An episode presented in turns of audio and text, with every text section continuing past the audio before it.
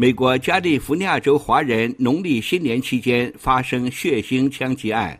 一月二十一日大年三十儿，南加州城市蒙特利公园市五星舞厅枪击案，十一人死亡，九人重伤。七十二岁凶手陈有根与伤亡者都是华人。二十三日年初二，北加州城市半月湾山蘑菇农场枪击案，七人死亡。六十六岁凶手赵春利与五名死亡者为华人。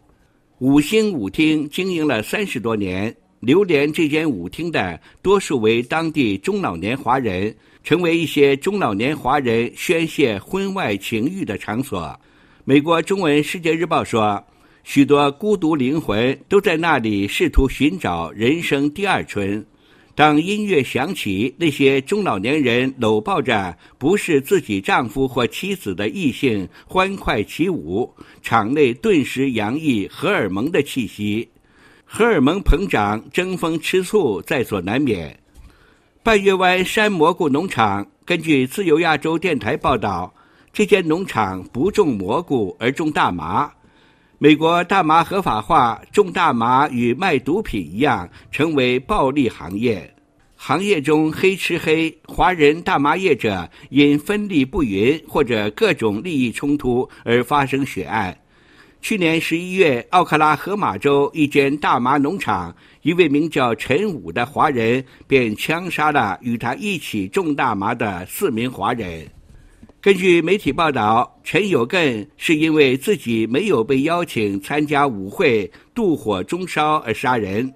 赵春丽在杀人时一会儿愤怒，一会儿笑。他在狱中接受电视台访问，称自己杀人时神志不清。陈有根和赵春丽有可能分别受荷尔蒙和大麻的影响而行凶。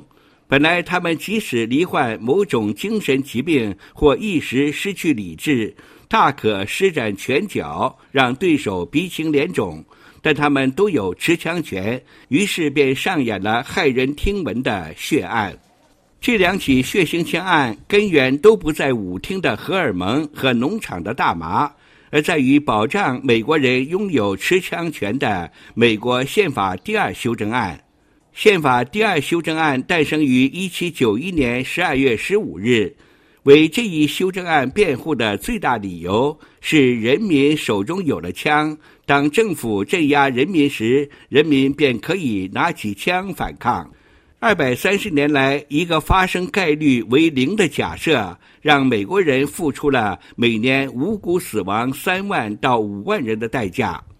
二百三十年前，宪法第二修正案或许有某些正当性，到今天，它已经成为恶法。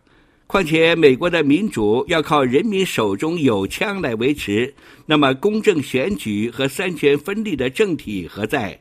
加州州长纽森指出，宪法第二修正案是一项自杀法案，但美国最高法院去年六月的一项裁决再次重申维护美国人的持枪的权利。二零二三年一月还没有结束，美国四人以上死亡的大规模枪击案已发生三十三起。根据研究机构枪支暴力档案统计，截至二零二二年，美国已连续三年每年发生超过六百起大规模枪击事件。